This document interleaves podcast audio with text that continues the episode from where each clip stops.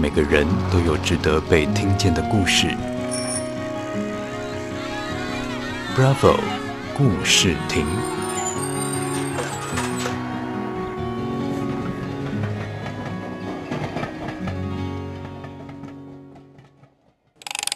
大家好，我是 Vicky。我相信呢，大家都一定会有一个经验，就是不管从幼稚园、国小、国中、高中，一定会被问一个问题，就是你的梦想是什么？你的人生愿望清单里面有什么东西？那幼稚园的我呢，当然什么都不知道。那到了国高中的我呢，有了自己的想法，在辅导课当中，一样也是被辅导老师问了，我的人生愿望清单里面有什么东西？有什么是在你死掉之前想要完成的事情？那最常见的当然就是，比如说环游世界，或者是爬百岳，或者是要看齐世界八大奇景这些东西。那老师当时呢，要我写下五到十项，那我当然呢也是写下来这些比较笼统的答案。那其中呢有一项就是高空跳伞。其实高空跳伞呢是我一直以来都想要做的事情。那高空跳伞也是在我的人生愿望清单里面呢唯一一个现在被删除。但是它的删除呢，是因为我完成了，从我的人生愿望清单当中毕业了。那为什么我会想要去跳伞呢？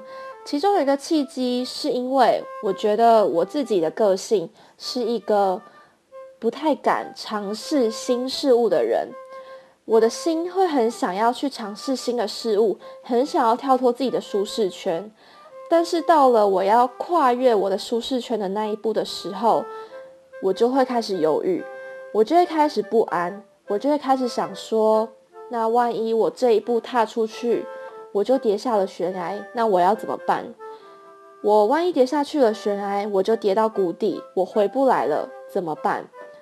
我就开始自己内心想的非常非常的多。因缘机会之下呢，我看到了一个韩国的综艺节目。一个韩团，他们朋友之间去到了澳洲，然后去跳伞。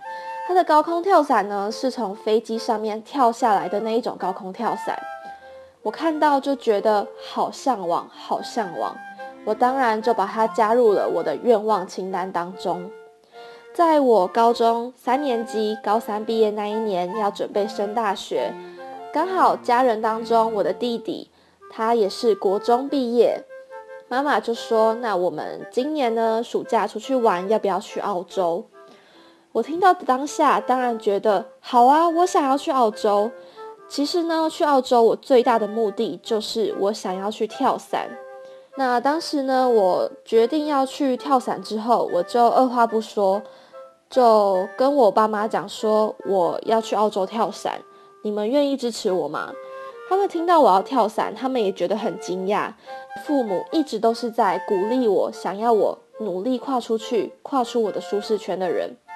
他们听到当下非常开心，非常支持我说：“那我帮你付钱，那你可以放心的去做你完成你想要在人生愿望清单当中毕业的事情。”那直接到了跳伞当天，其实非常非常的紧张。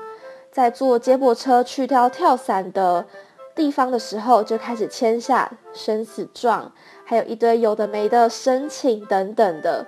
那到了真正要跳伞的时候，我的心真的是觉得要跳出来了，我真的可以听得到我自己的心脏声音。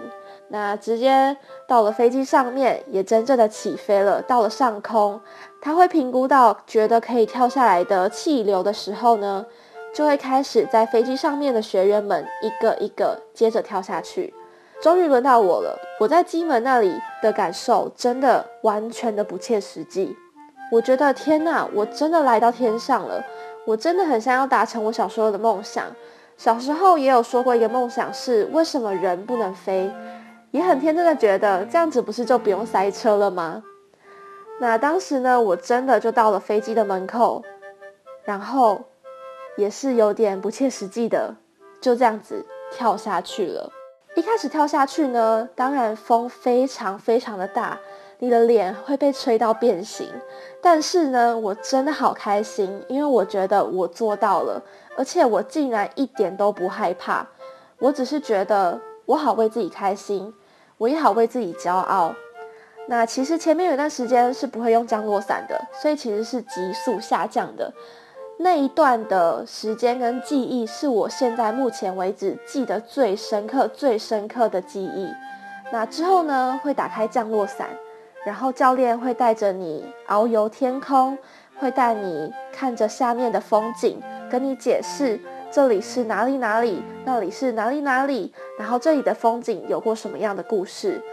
在天上呢，跟教练的对话过程当中，又是另一段享受。那到了降落到地上之后呢，当然也是照着教练说的方式，安全的降落了。我当下真的觉得我好不切实际，我竟然完成了我的人生愿望清单。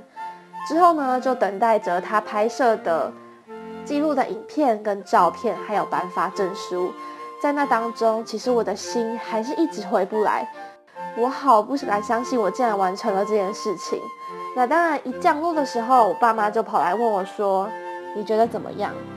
我说：“我觉得好爽。”其实这个单字呢，是我平常不会跟爸妈说的单字，但是当下，我觉得我就是只有这一个单字可以形容我当下的心情、当下的感受。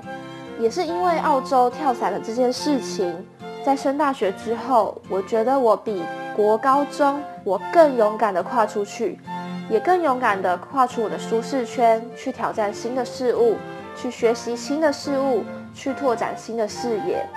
如果你说我这二十年来有什么事情是你印象最深刻，在你的记忆当中，你觉得最值得骄傲的事情，那就是这件事情——澳洲的高空跳伞。因为澳洲的高空跳伞让我变得不一样，也在我的人生旅途当中。立下了一个小小的里程碑，也是一个小小的转捩点。Bravo，故事亭，让每个值得的故事被听见。